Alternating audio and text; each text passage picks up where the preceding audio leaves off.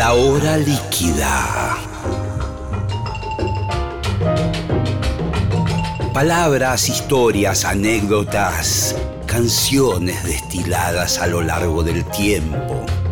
Un cóctel que se evapora, una hora que se escurre entre las manos. Mi nombre es Gillespie y les doy la bienvenida a La hora líquida.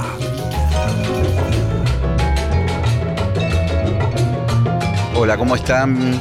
Eh, estamos comenzando una nueva emisión de la hora líquida aquí desde el auditorio de Radio Nacional en Maipú 555.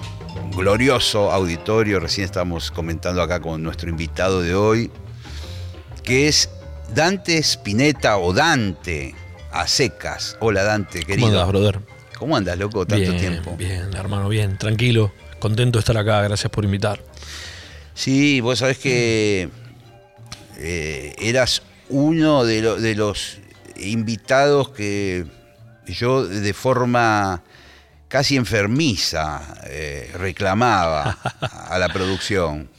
Tiene que venir Dante, tiene que venir Dante y la realidad es que vos estabas con mucho trabajo, eh, con, eh, con, la grabación de un disco, giras. Bueno, contame un poco, es este último año zarpado, ¿no? ¿Verdad? Después de la pandemia. Sí, sí. Eh, bueno, la pandemia un poco nos, nos congeló el bocho, pero bah, en realidad pasaron muchas cosas a nivel emocional. Eh, y me metí a grabar este álbum que lo empecé a componer ahí en casa en un momento también muy flashero, ¿no? De, de como de, de, conexión con la música eh, de una manera que no, no, sé si tenía, hace rato no tenía esa, esa especie de, de, entrega con la música de tantas horas por día, ¿no? estaba todo el día realmente escuchando, viendo videos, eh, componiendo el álbum, componiendo un montón de canciones en general. Y era, era medio, me sentí un poco culpable porque por otro lado estábamos totalmente encerrados y está el counter de los muertos, ¿no? En el día hoy, viste, y que era terrible, eso psicológicamente creo que fue durísimo para todos. Pero fue por durísimo. otro lado estaba... Eh, me hiciste acordar esa... Sí. Eh, ese parte diario que daban sí, de claro, 30.000 infectados, claro. no sé cuántos muertos. Sí, boludo, era terrible y, y nada, y, y, decir, bueno, quiero, estoy agradecido de estar en, en, en de tener comida en la mesa, de, de, que mis hijos están bien, de, ¿no? Y, con esa sensación de agradecimiento también y de no dar el tiempo por hecho, digamos, el, el hecho de estar vivo, empecé a hacer el disco desde ese lugar, desde como de tratar de hacerlo mi mejor versión, ¿no? Después la cosa se complicó, mi mamá se enfermó y terminó falleciendo de, de otra enfermedad, no de COVID, de cáncer, eh, y eso fue, fue tremendo porque es mamá, ¿no? Pero eh, ahí paré de grabar absolutamente, de componer. O sea, el álbum ya tenía como toda la energía, sabía que se iba a llamar Mesa Dulce y todo, pero lo, de, lo congelé ahí y me dediqué a estar con ella, con mis hermanos y eso, acompañándola hasta a sus últimos días en la tierra. Eh, y después, cuando me volvió el mojo, digamos, recuperé la vitalidad, pude volver a, a meterme en el disco. Y de nuevo, con esa sensación de gracias, porque tuve unos padres increíbles, tengo ángeles guardianes increíbles, gracias por el don de la música y no darlo por hecho el tiempo, ¿entendés? Y decir, bueno, voy a ser el mejor Dante posible, voy a, voy a tratar de ser mi mejor versión eh, y, que me chupe un huevo las tendencias, que me chupe un huevo eh, lo que tenía que, capaz, las piezas que había que mover de una manera capaz teniendo en cuenta ciertas cosas de la industria lo que sea, sino voy a dar mi mejor versión y, y creo que en el funk me siento como en casa, ¿no? Sí, voy a decirte que Mesa Dulce, que tu disco, eh, a mi entender, es el mejor disco que escuché en los últimos dos años, o tendría que ponerme a pensar qué otro disco me, me, gracias, me impactó. Loco, te mandaste un disco increíble. Gracias, brother. Gracias. Es un, discazo. gracias, loco, gracias. Estoy contento con el álbum. Estoy contento. Y bueno, por eso un poco le puse, ¿no? Mesa Dulce también tiene esa sensación de que, cuando llega la mesa dulce es como el mejor momento de la fiesta, ¿no? Eh, son los que nos quedamos ahí resistiendo, Sí, sí, que tenemos ese, ese shot de azúcar ahí que la levantamos.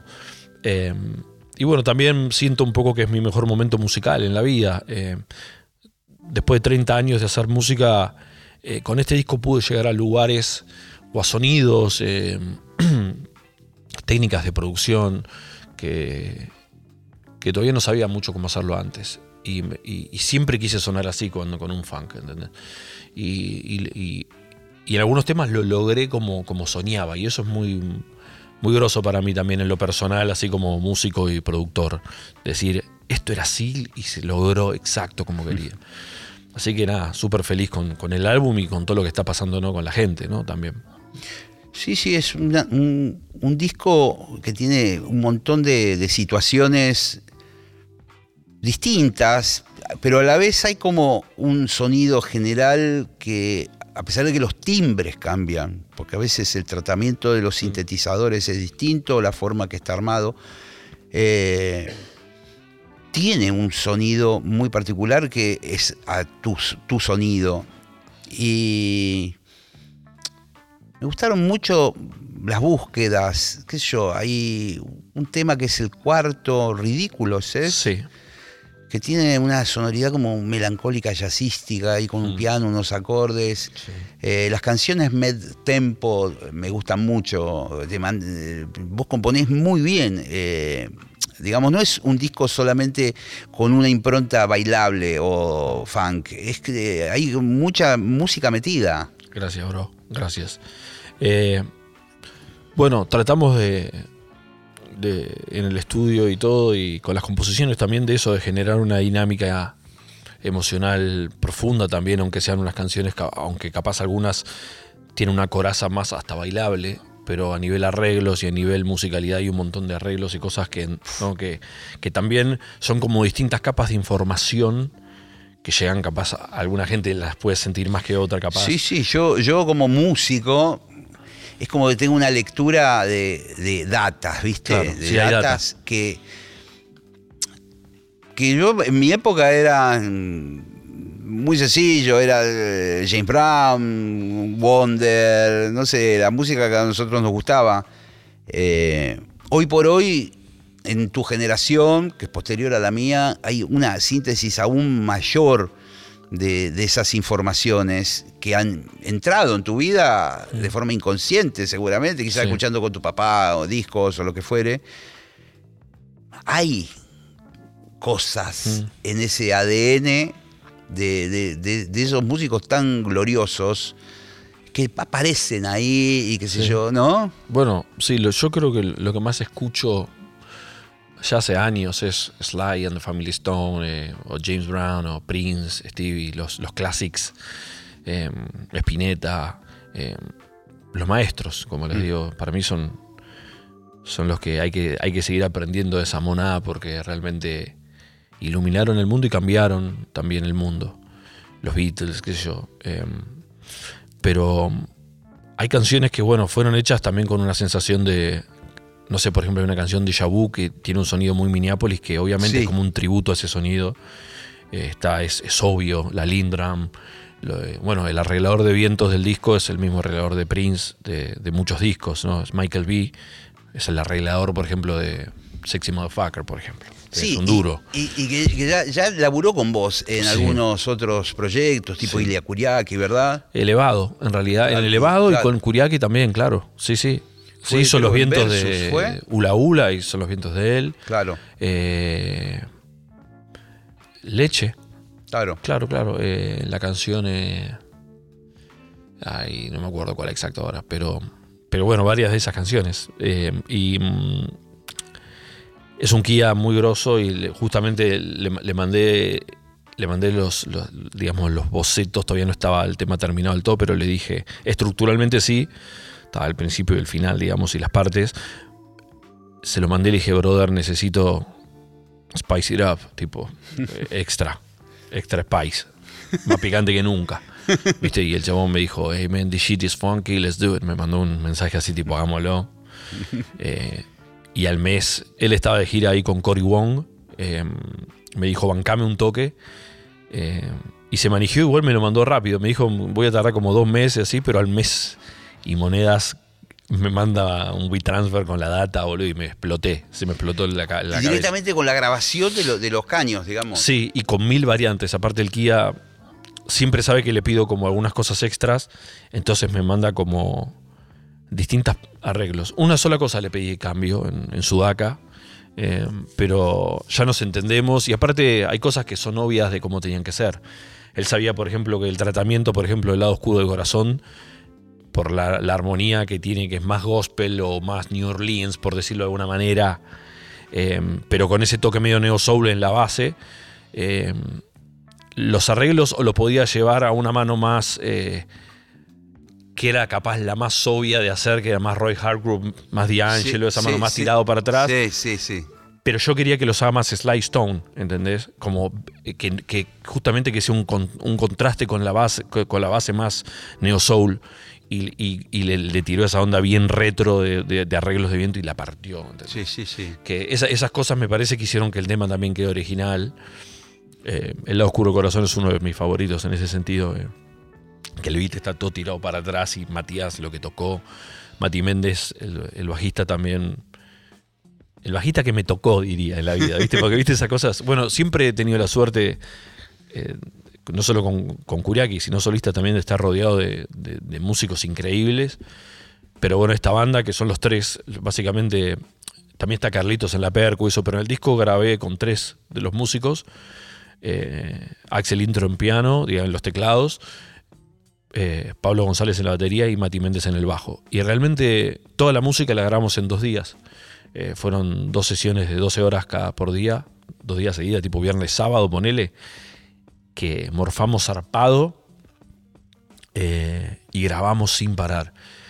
Y nada, los pibes entienden todo ya, son músicos también que flashean con la misma con la misma mierda que flasheo yo, ¿entendés? Entonces es como que entienden el concepto totalmente. Y ya había beats, estaban las partes eh, marcadas, las violas para las armonías, ¿no? Eh, y algunos teclados. Entonces ya los guías sabían cómo, viste, mandarse. Y quedó increíble. Y bueno, la banda, por suerte, que con la que estoy de gira ahora, ¿no? Sí, sí, y son músicos que ya algunos vienen tocando hace algún tiempo con vos. Bueno, Matías, no sé si empezó con vos y después tocó un tiempo con tu viejo, o al No, revés, eh, tocó un tiempo con tu Sí. viejo y después eh, Sí. con vos. Y con Nico Gota también. Claro, con yo, Nico. yo así tocando funk lo vi con Nico. Eh, Nico tiene siempre también un combo Sí, ahí sí. súper funkero mal. Y, y lo vi a Mati ahí y dije, wow, qué loco. Y después cuando estaba armando la banda, eh, surgió la posibilidad de que esté él y nada, la, la rompe todas. Es una locura lo que toca ese pibe. Está en otra, está en otra. swing, pero también es un músico justamente que, por ejemplo, viene de su escuela desde la, viene de la salsa, por ejemplo. Sabe tocar salsa zarpado. Y eso Claro. le da un extra. Tiene ahí un quantize diferente. ¿viste? Claro, claro, claro. eh, Estaba pensando eso, la rítmica que él tiene en la cabeza es eh, Claro. total, porque ahí en la salsa está toda la todo, Todo, bro. todo lo que puedes hacer en cualquier otra música. Exacto, sí, los músicos eh, que mezclan justamente esa. Que tienen esa posibilidad de mezclar distintas cosas también creo que tienen algo muy a favor. Y, y Mati tiene eso que. eh, su bajista favorito es, ¿cómo se llama? Jamerson, el de Motown, ¿viste? Sí, sí, sí, sí, sí. pero te toca una salsa y te, y te huele el bocho. Y ese, ese quantize, digamos, esa manera de ubicar las notas en lugares diferentes también. eh, y saber también respetar el silencio, porque viste que en el funk, bueno, en la música en general, el silencio es re importante también para generar el grupo. Es re importante, pero es algo, esta conversación que tenemos eh, está buenísima, pero a la vez hay como, a veces, yo no sé si es algo de, lo- de los músicos argentinos o de todos en general, eso no te lo sabría decir, quizás es de todos. Hay como una especie de angustia al silencio. Entonces, eh, todos hacemos un filcito. El bajista hace ton, ¿no? Eh, la trompeta hace no sé qué, el batero no sé qué, el piano. Y, y cuando te querés dar cuenta, está todo lleno de, de- de cosas Sí, eh, la, la- la música. Eh, el otro día estaba escuchando, por ejemplo, nada que ver, pero me voy a otro territorio, pero estaba escuchando un disco en un viaje eh, con los auriculares, que, era- que es un disco que hizo Elvis Costello con Bar Baccarat, hace muchos años, los 90 y algo.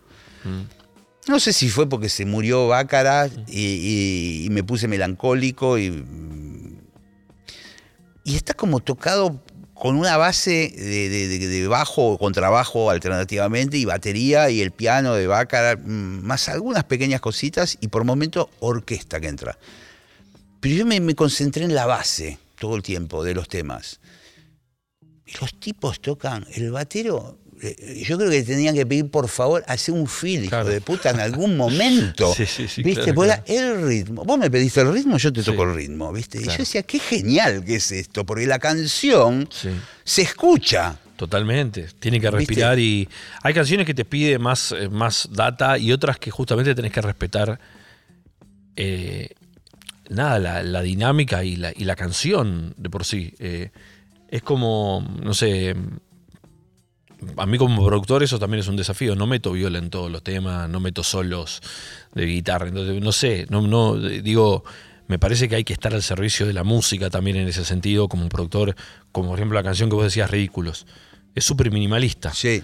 ¿Entendés? Eh, y, y tiene que ser así. Después, cuando hay otra parte de, de otro tema, no sé, como de Jabú, que tiene que apretar y, y aparecerte unos sintes que te están eh, deformando el bocho, eso es otra cosa, es otra sensación más eh, capaz de una más agresiva y está buscado.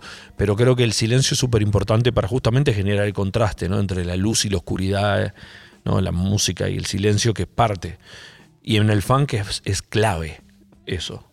De golpe amasar un groove y a- Bueno, ¿no? vos mencionabas a James Brown. Hay determinadas canciones de James Brown que están tan perfectamente tocadas No, en el groove que ellos consiguen, eh, que cualquier cosa de más que hagan le resta a la canción. Y vos decís, ¿cómo Totalmente. puede ser que el guitarrista esté todo el tiempo chinqui, chinqui, chiqui, Sí. Y es así, Sí. y toca eso que está bien, no toque más nada. Exacto, porque no, no necesitaba más nada. Eh, yo creo que, bueno, James Brown es como un poco el arquitecto de todo. Eh, la influencia de James Brown creo que va mucho más allá del... De, o sea, está en todos lados realmente, hasta en el pop, eh, no solamente en el funk, en el rap, lo que sea, ¿no? Pero realmente él inventó el concepto del loop también, un poco, ¿viste? Sí, sí. Y, y- y el hip hop, todo el- toda la primera etapa ¿no? del rap, en su comienzo también usaban samples de él, Siempre, de su voz sí. y los beats, los breakdowns, ¿viste? Que quedaba el batero solo. Sí, sí.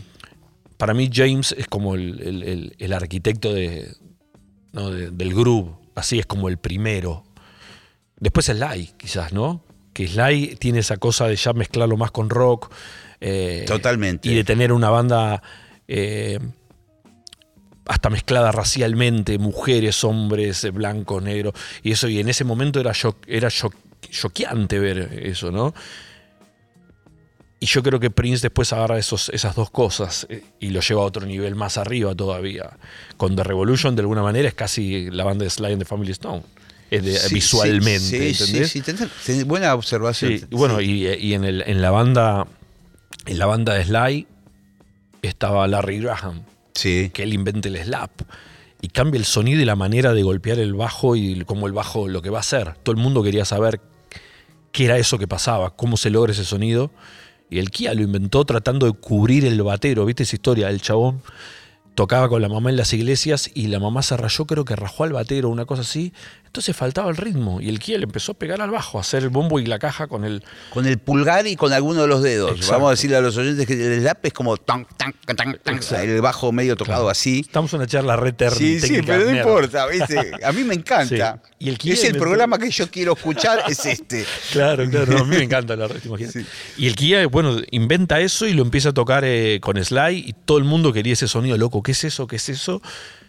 Y lo copiaron todos los bajistas del mundo, básicamente, y después otros como Bootsy lo llevaron también a otro lado. Bootsy Collins, que en algún momento fue un curiaki. Sí, sí, Bootsy. sí, tremendo. una locura eso, Sí.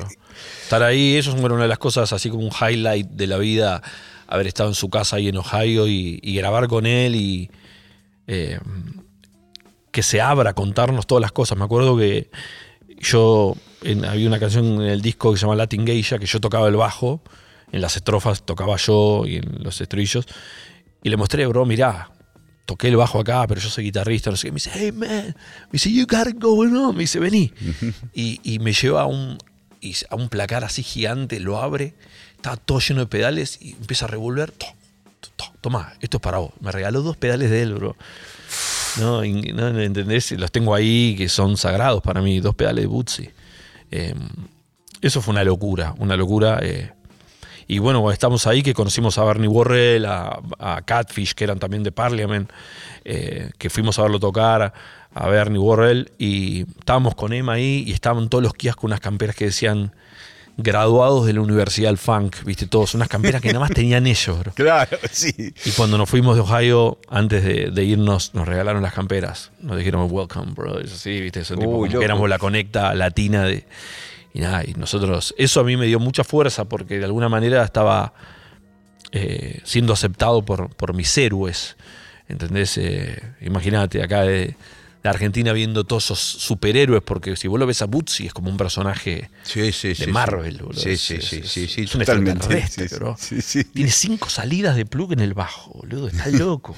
¿Entendés? Con cinco ruteos diferentes. Es una locura lo que hace. Y, y el Kia apareció en su casa con cinco relojes, boludo. No, perdón, tres. Tres relojes G-Shock tenía esos así. ¿Qué le pasa en la casa, viste? No, boludo. Y esos anteojos que usa como de estrellas. Sí. eh, Tenía bueno, una versión, en la casa tenía una versión light, digamos, como sin Claro. de los marcos. O sea, una versión como de vidrio así, pero los tenía también puestos en la casa. Y tenía, me dice, bueno, este, el Kia fue el que inventó, por ejemplo, la línea de bajo de, de Get Up, de James Brown. Get Up. Get Sí, Up. Eso lo hizo a los 16 años. Sí, sí, sí, claro. Y tenía el equipo, dice esto, cuando tenía 15 años tocaba con James Brown con este equipo, un Ampeg chiquitito que se le veían las válvulas ahí. Esos Kias que inventaron, cambiaron el groove del mundo, digamos, al ritmo.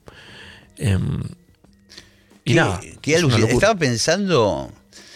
Porque no, no dejo de verte a vos como un joven. Perdón, Mm. pero yo te veo a vos como un pendex, ¿viste? Porque quizás en comparación de la edad que tengo yo o Ah, lo que fuere. Tenemos 46 ya, estamos grandes, pero. Bueno, el semillero, la nueva generación, 50 años tiene. Nietos, ¿viste? ¿Qué tal? Sí. Pero bueno, no, no dejas de ser un joven para mí y, y- y la, la experiencia que vos tuviste es muy zarpada. Desde empezando por de dónde nacés y, y- y con tu familia, que, que- que es tu familia, el estar de, de muy niño todo el tiempo, Sí. me imagino yo, con pedales, esto, con una consola, mira, compré un grabador, eh, ahora es digital, ahora esa cinta, ahora, y vos ahí, chiquito, diciendo, uh, Sí. mirá, cinta. Eh, el estudio me imagino que es un instrumento natural, más en tu vida. No solo la guitarra, porque siempre tenías mucha facilidad, tocaste muy bien la guitarra desde chico. Y uno imaginaba, bueno, este va a salir, viste, Guitar Hero, tocar la viola por todos lados. Y no, es como que dijiste, está bien, pero el estudio me interesa, el sonido, pasarme horas frente a, no sé, a un golpe de tambor. Sí. Te agarró esa.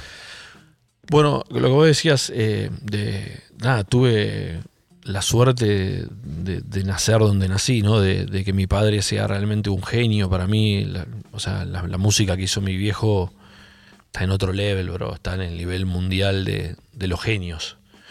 Eh, capaz a algunos les cuesta asumir que su vecino era un genio, ¿no? Porque algunas veces tenemos que. tiene que vivir en otro país, pero. Pero creo que la gente que somos sensibles a la música nos damos cuenta de las armonías y la cantidad de data que, que dejó ¿no? en cada uno de sus álbumes. Y de verlo ahí, creo. eh, y el trabajo que, que- que yo después, como padre, también me di cuenta que él hizo conmigo, que, y con mis hermanos también, de, de- de- de enseñarnos el lenguaje de la música, más allá de que fuéramos músicos o no. Apreciar eso. Mi hijo iba en el auto, por ejemplo, y ponía música y y, y me miraba todo el tiempo, es decir, me marcaba todos los cambios armónicos, ¿viste? Claro. Tipo los cortes. ¡pam! Y me hacía Claro. el tiempo, entendiendo la rítmica de, la- de- de las situaciones. Eh, me regalaba una guitarra cuando era chiquitito, una guitarrita, esto, una batería. Quería que yo me acercara a eso. Y yo medio que me copaba, pero era medio reacio. Sí, tenía más una ficción con el ritmo, pero y de, también de, de cansarme de mostrarme lo de Jimi Hendrix. Me mostraba Jimi Hendrix y me hacía las caras tipo.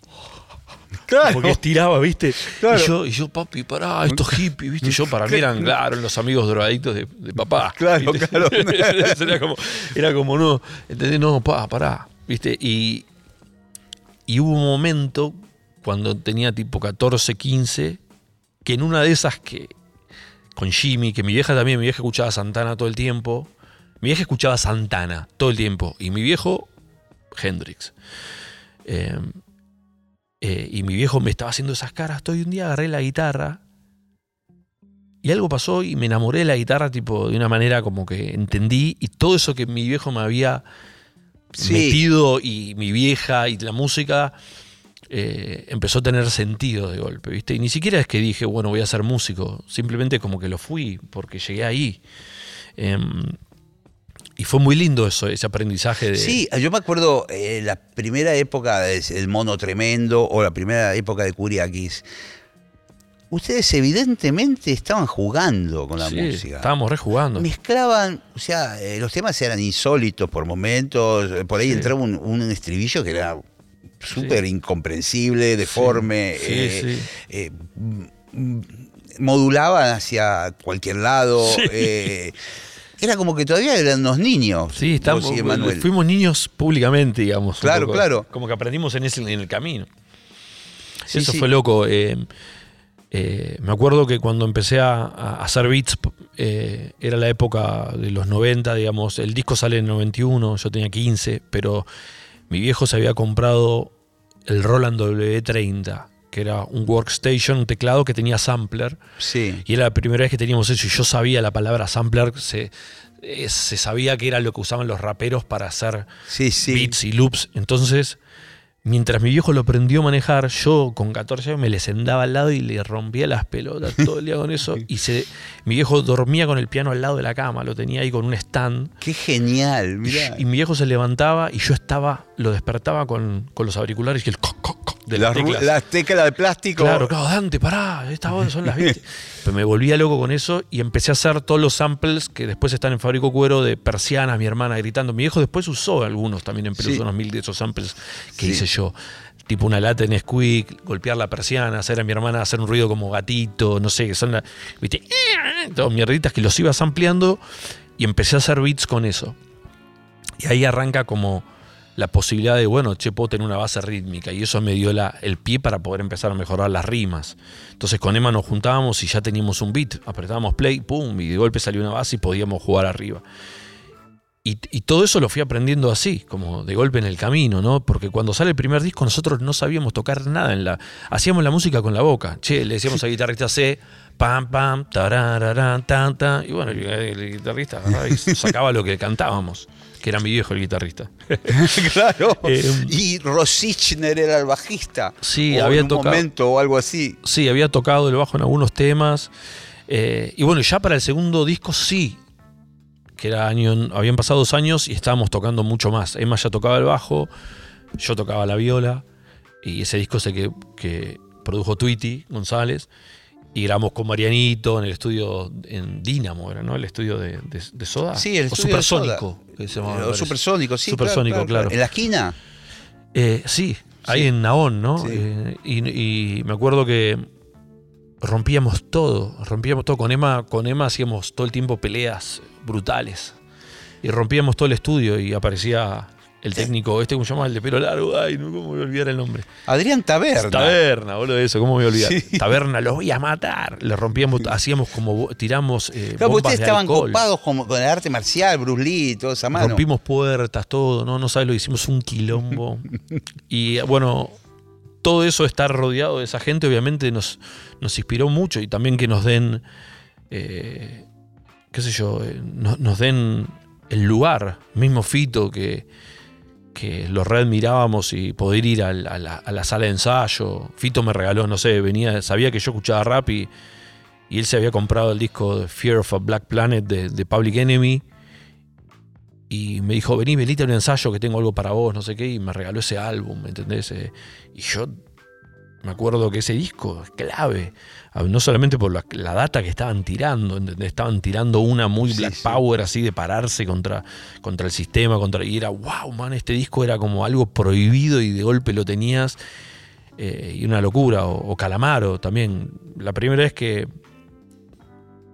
que quería, o sea, lo buscamos para producir Fabrico Cuero a Andrés, y Andrés justo se estaba yendo a España y me dice, mira, no lo puedo producir el disco, por eso el otro, pero se me quedó hablando. Yo fui solo a su casa, me acuerdo. Yo tenía tipo 13, 14 y me fui solo a la casa de Andrés. ¿Qué maestro? Hola Andrés. Sí, claro, claro. Mirá, nosotros yo le explicaba, fui con una gorra todo, y Andrés me tiró una data, él entendía del rap, sabía un montón. Sí. Eh, y tenía dos CDs que fueron claves. Me los regaló, me dijo, llévate esto. Y me, me regaló el primer disco de Run DMC.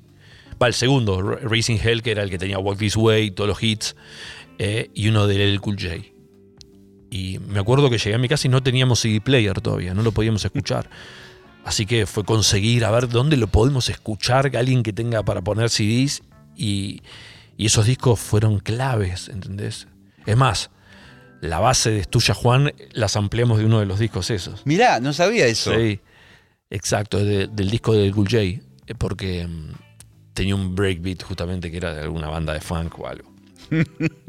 Mortal. Me fui por la rama. No, pero no importa, porque vos que yo también me, me acuerdo quizás de vos, joven, pequeño, con Emanuel,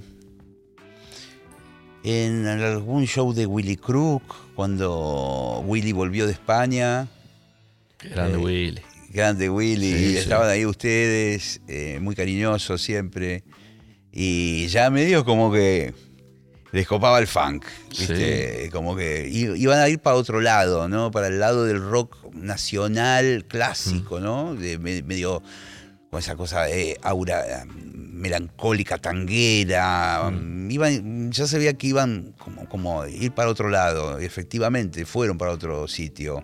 Al principio, qué sé yo, muchos habrán dicho Qué loco, porque en el caso tuyo sobre todo, ¿no? Pudiendo seguir con, la línea de tu papá, ¿no? Eh, vos te mantuviste en la tuya hasta, hasta el día de hoy. Sí. Y porque, porque eso creo no lo podés falsear, es como amor, es amor, es amor puro. Claro. Uno ni siquiera, yo creo que eh, no fue una cuestión ni de elección, es que, te calienta, de que es como decir, bueno, che, ¿por qué no me enamoro de esta persona y sí de esta? Porque te enamoras de, algo, ¿entendés? Y, y, la música creo que también eh, lo elige a uno también en ese sentido. ¿Por qué? No sé por qué. Eh, pero, pero fue así y es algo real. No fue ni una tratar de ser diferente ni nada. nosotros cuando arrancamos con el rap eh, y el funk y toda la movida de Kuriakis, estábamos convencidos de que era, era por ahí, era nuestra revolución el rap. Y, al principio era mala palabra decir que hacías rap, ¿entendés? Y, no, y nos bardeaban y, bueno, hoy en día es la calle misma el rap. Eh, y pasó, pasó mucho, pasó mucha agua bajo el puente para que pase eso. Totalmente. ¿Entendés? Al principio se ponía re áspero con la palabra rap. Eh, rapero, que eso yankee, viste, todo, te bardeaban y como si el rock era un invento argentino, aparte. creo que la música justamente tiene esa posibilidad de, que siempre lo digo, pero va, más allá de las banderas y, los, la política de, de los límites geográficos. ¿Por qué conectás con algo?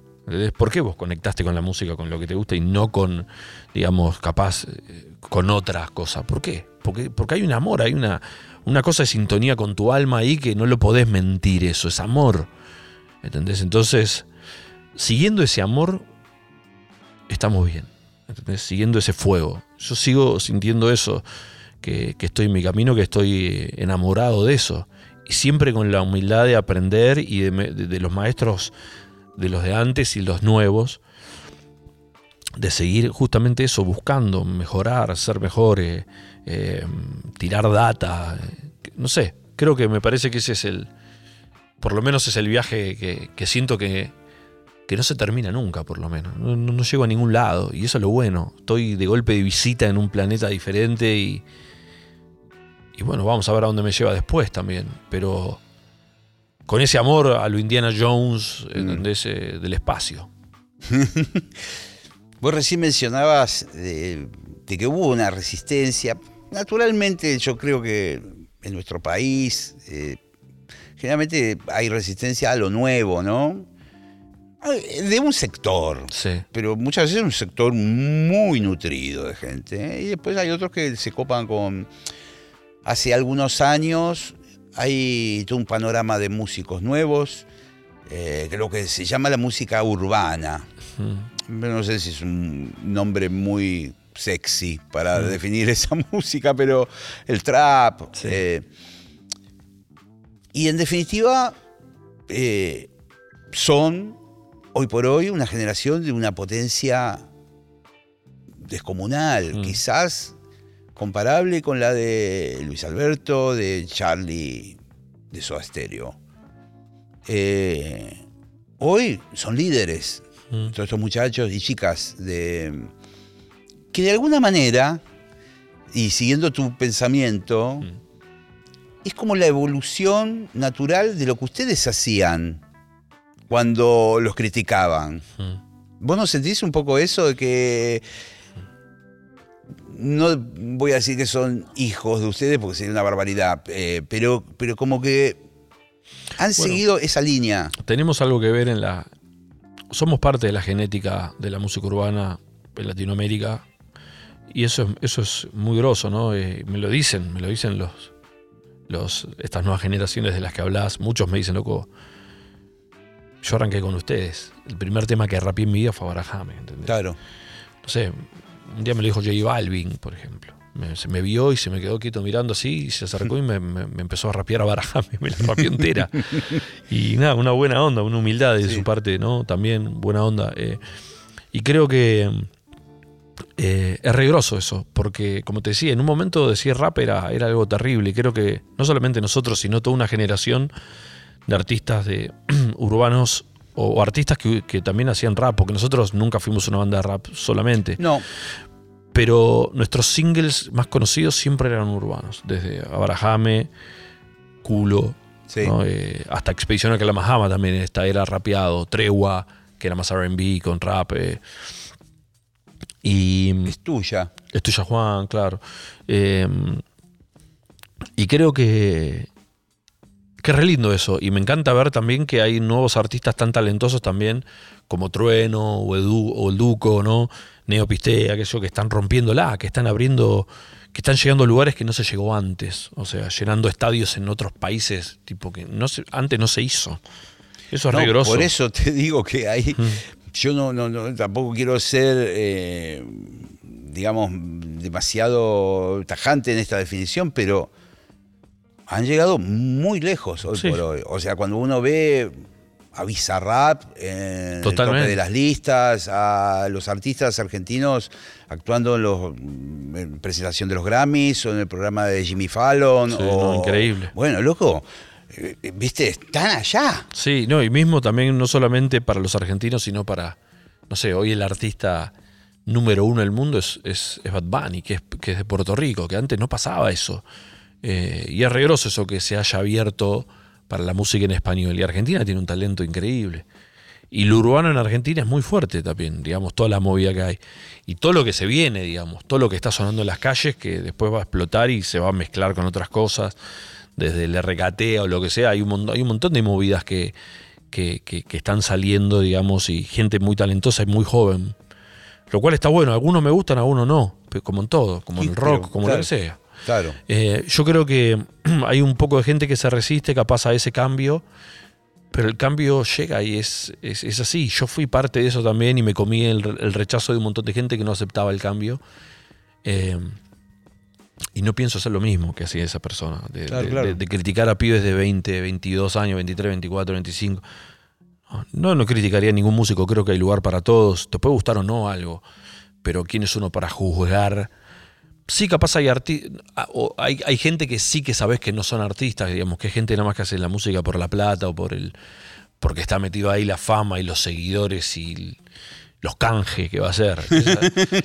Bueno, esos no los consideraría ni músicos, digamos, pero después hay un montón de gente que, que la rompe, no sé. Eh, Bueno, hay algo, por ejemplo, clásico de por ahí mi generación, si, si se quiere, que en un momento determinado eh, decían, bueno, pero eh, eh, esto- estos pibes cantan pero no, no tocan, ponele. Sí. Ponen un play de una cosa y no tocan. Mirá cómo son las cosas que muchos de ellos empezaron a, eh, a poner músicos y, y terminar teniendo unas bandas impresionantes, ¿viste? Y tocando todo el tiempo en el show. eh, y con unas datas eh, que uno se queda sorprendido, ¿no? Yo, el nivel de músicos que estoy viendo en estos escenarios de artistas jóvenes, me vuelan la cabeza. O sea, tecladistas, bateristas, bajistas, eh, todo tipo de músicos. eh, tienen. Es como, son como un upgrade de, de los de mi época, digamos. eh, porque conocen lo, lo antiguo, saben como un acorde como lo toca Hancock, lo saben perfectamente. O saben los sonidos de Minimoo que usaba Keith Emerson, Em- Emerson y Palmer, saben lo que. Pero saben lo nuevo que, Sí. que yo no lo sé. Claro. Eh, ¿No? Es como. Sí, sí, no. Hay, hay gente muy talentosa. Por eso te digo, por ejemplo, mi tecladista Axel Intro, Sí. Él es el arreglador y arma muchos de estos shows de muchos artistas diferentes. Con otros chicos Sí, hacen, sí. hacen los arreglos y todo, y son pibes que se tocan todo. Y ponen buenos músicos y todo. Por eso te digo que está, que está bueno. Y, y digo, viste que la crítica un poco, después cuando ves algo en vivo y es bueno, y la tenés que guardar. Sí, sí. ¿Entendés? Porque un poco en la cancha se ven los pingos, ¿viste esa frase? Sí, Bueno, sí, sí. es un poco así. eh, y la crítica al autotune, que yo entiendo, puede saturar un poco lo que sea, pero también es un recurso estético que capaz no lo están entendiendo porque no, porque no les tocó. Qué sé yo, eh, calculo que cuando arrancaron los violeros a usar distorsión, los que Fue venían de antes. escándalo. Fue un escándalo que este, toda la guitarra rota y no sabes tocar, entonces, lo mismo. Entonces, a lo que me refiero, que lo que sigue estando bueno son las ideas, eh, y eso es lo que importa, que las ideas estén buenas, van a cambiar los formatos, va a pasar de vinilo a cassette, de cassette así, CD de nuevo al vinilo, a Spotify, lo que sea, Apple Music, pero lo que importa al final es una canción eh, y una buena idea. Y si está hecho con corazón y no si, si está puesto el alma en las cosas. Por eso eh, me parece que eh, está bueno dejar de juzgar un poco y buscar el camino de cada uno, porque la música es muy, es muy personal también. ¿Qué te hace? ¿Qué te emociona? Inclusive viste que hay canciones como prohibidas que te dan, como no, no diría que esta Eh, canción que me por gusta. ahí, que, claro, que el artista es medio berreta, o, y que vos decís, pero Claro. loco, me gusta. Exacto. Me gusta, Y ¿qué hago con esto? Claro, y te lo tenés que disfrutar, boludo, porque es como. Es la vida, es así, ¿viste? Entonces, al final, fin y al cabo, es, es todo re subjetivo eso. Eh, yo, el filtro para mí un poco es esa de la gente que sé que lo hace de corazón o no. Eh, para mí eso es, tan importante que es el condimento mágico de todo, ¿no? Y es lo que genera que sea algo real cuando sabes que hay alguien que la, está viviendo, ¿entendés? Eh, La movida. Y eso hace la gran, eso es la gran diferencia para mí. Aunque sea música capaz que no me gusta, pero tiene mi respeto full. Vos sabés que me hiciste acordar, no sé si alguna vez lo hablamos, de un episodio donde yo termino tocando con ustedes. Y ahora te voy a contar, a veces, pues, en tantas cosas, bueno, que uno vive y vos también, eh, es muy difícil. Yo estaba probando eh, trompetas acá a la vuelta de donde estamos grabando este programa, en la calle Florida, en el, en el negocio de Promúsica. Y, eh, y yo vi pasar eh, gente con instrumentos, entre ellos tu tío, Gustavo Sí. Spinetta, eh, con, con tum- tumbadoras y no sé qué. Y digo, ¿qué onda? No, no, vamos a tocar en el auditorio que hay acá de Promúsica, que era un auditorio pequeñito, todo de madera, así tipo sí, boutique. está re bueno. Sí, me acuerdo. Y ustedes, no sé si pasaste vos o Emanuel, y, y me dijeron, vení a tocar, loco. Y terminé tocando con ustedes, no me acuerdo qué canciones, pero una Creo de que ellas... Fue. Sí, a Barajá. Ah, ¿Te acordás? Sí, boludo, claro que sí. Yo dije, qué, qué loco que están estos flacos, ¿viste? Pues no habíamos ensayado nunca jamás nada. eh, Qué bueno, boludo. Y no, no sé si no estaba Pergolini, que o sea, lo era para la radio, no, no me acuerdo qué era. eh, bueno. Si era una transmisión de la rock and pop o de o unos conciertos que hacía Promúsica. Eh, y la pasé tan bien con ustedes, creo que nunca te lo conté y que fue rarísimo. No, estuvo, estuvo, no había olvidado que había sido tan flash. Sí. Así que, que te lo dijimos ahí al toque. Sí. Pero sí, esos shows estaban buenísimos. eh, y ese día estuvo buenísimo, me acuerdo. Creo que era un show de la radio, me parece. Eran, Sí. eran, estaba Pergolini. Me parece que estaba Pergolini que los presentó. Sí. Estaba Roberto Galán, los presentó. Sí. Blue. Roberto Galán. Qué capo, Roberto. Si lo Galán. sabe cante. Y, y apareció ahí tipo todo impecable, pituquito, con un traje que no Qué sé- ícono del amor, ¿no? Sí, que no sé tampoco cómo apareció Roberto Galán. No, boludo. bueno, ahora unos jóvenes. Qué espectacular, boludo. ¿Cómo no tengo una foto de eso? Qué loco, qué, buen, qué bueno esos shows, esas cosas que pasaban. ¿Eso qué fue año 95? Sí, calculo que sí. 96, 95, Sí, 96. sí. Tremendo, tremendo. Ese, ese, ese, ese teatro de. Pa, como siquiera para abajo, que tenía unas gradas así. Unas gradas como Sí. de madera. Sí, se escuchaba bárbaro, sí. eh, ya entraban, no sé, 100 personas, una cosa así. Sí. Y el escenario y abajo como una especie de coliseo romano miniatura, ¿viste? Sí. Está buenísimo ese lugar. ¿Qué habrá pasado? Debe ser un cine de, Sí, no sé. no sé, de algún abogado, un cine privado. Este, y después, eh, alguna vez nos hemos cruzado por ahí. Hay algo que fue la Monte Carlo Jazz Ensemble, Claro. donde coincidimos ustedes, Willy Crook, yo, el Gordo Fernández de jazz, eh, no sé si Jorge Navarro. Samalea. Samalea, Gabri- que, María Gabriela. María Gabriela de Pumer, Claro. y que hubo dis- distintas mezclas y yo terminé graba- grabando creo que en el grupo de tu hermano, Georrama. Mortal, boludo. Qué Que- loco, man. Con una, con una letra que era de los pueblos eh, originarios, Sí. adelantadísima a la Sí. época. Bueno, ese disco hace poco salió en vinilo, ¿viste? Ah, mira, no Sí, sabía. sí, sí. Samalea me lo, me lo, me lo obsequió. Samalea un capo, también un warrior así. Sí. eh, un trovador del mundo también ahí. Y el otro día me regaló el disco que salió, boludo. Increíble. Mirá, justo. Monte Carlo Jazz Sí, Ensemble. un, di- un disco re loco, boludo. Sí, re loco. Y, Tiene cosas buenas ese disco, ¿eh? Y fue Está una bueno. idea que estaba muy buena para mí. El- el- primero que lo recaudado iba a ser para, para, para donar a determinadas entidades que tenían que ver con pueblos originarios. ¿Vos no ibas a los shows de. ¿Cómo se llama este lugar? Shakira. Que tocaba Willy arriba, No. ¿no? Claro. Ahí se armaban unas zapadonas ahí muy buenas y Willy era como medio que siempre casi tocaba.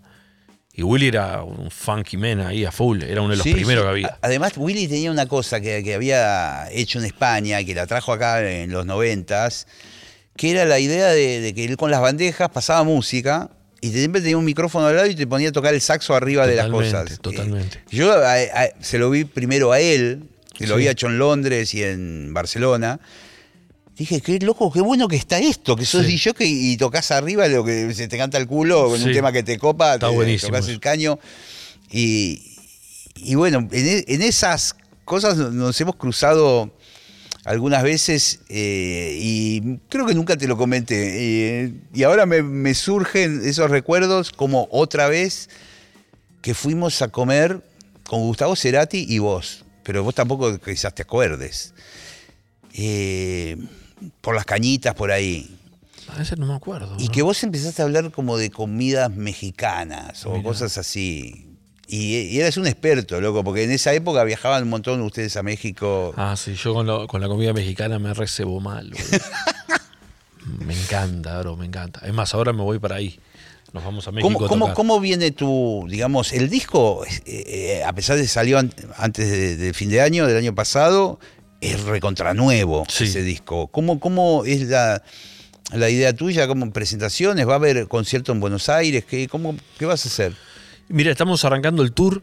Eh, hay un concierto en Buenos Aires así grande que para mí es un desafío tocar en un teatro. Vamos a tocar en el Ópera, que es una sala que me encanta. Eh, vamos el 30 de junio.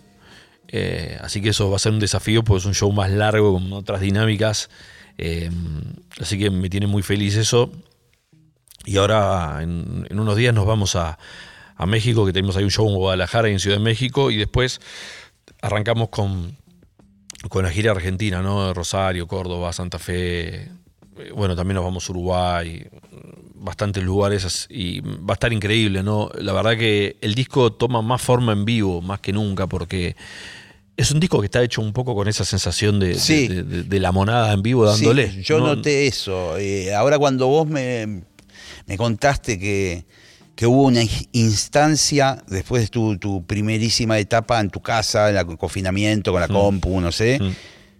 que se juntaron a tocar en un estudio dos días, ahí me cierra completamente todo, porque yo sentía como esto está tocado. Está tocado, está todo tocado. En realidad, hasta los beats, eh, las programaciones, el batero toca arriba y se generó ahí un sonido mixto. Eh, Pablito es una bestia, es un click, tiene un click interno muy zarpado. Eh, no tengo que editar nada, esa es la verdad está todo ahí como es. Sí, es una bestia. Es una bestia, realmente. Todas las tomas son buenas, Todas las tomas de Pablo son buenas. Es difícil de elegir, hacemos dos, tres, algunas veces no, ¿para qué? Con una estaba bien. Sí, sí, sí, es una cosa muy notable. Aparte, el audio que él tiene en la batería natural ya suena a un disco. Digamos, yo no sé si son cuestiones de la afinación de los tachos o lo que fuere, pero viste como que el chaval hace pum, pa, tum, tum, tum, Y vos decís, un disco, loco. No, sí, totalmente. No, y aparte, bueno, la. Eh, viste que a lo largo de una toma eh, todos los golpes suenan igual y todo, no tenés que estar, viste, eso tiene como una especie de compresión natural, que eso es re, como suena. Y, nada, y salir a tocar ahora para mí es lo, primordial. Vamos a sacar una live session que hicimos así zarpada con la banda. Eh, también va a salir ahora dentro de poco. Eh, bueno, vos hiciste unos conciertos muy locos. Yo no sé si se publicaron o qué como en un ámbito que... En, el sushi, en el... En, un sushi, Sí, en la Nigiri Session, sí. sí. Sí, Eso estuvo re bueno y, y, ahora salimos con otra, otra sesión ya con los vientos en vivo, que no estaban antes, con la banda, con la banda full. Eh, y está buenísimo. Justo lo estamos terminando de mezclar ahí con Saga Herrera y... Eh, y pegando, en realidad la, ¿viste? la mezcla final la hacemos ya con la imagen para, entender la espacialidad, ¿viste? Si hay una cosa que está más, a ¿viste? Como que el estéreo tenga sentido con lo sí, visual. Sí, sí, eh, y, y, nada, eso, eso va a quedar buenísimo y se vienen muchas cosas, digamos. Eh, también estoy grabando ya canciones nuevas, empezando a poco a...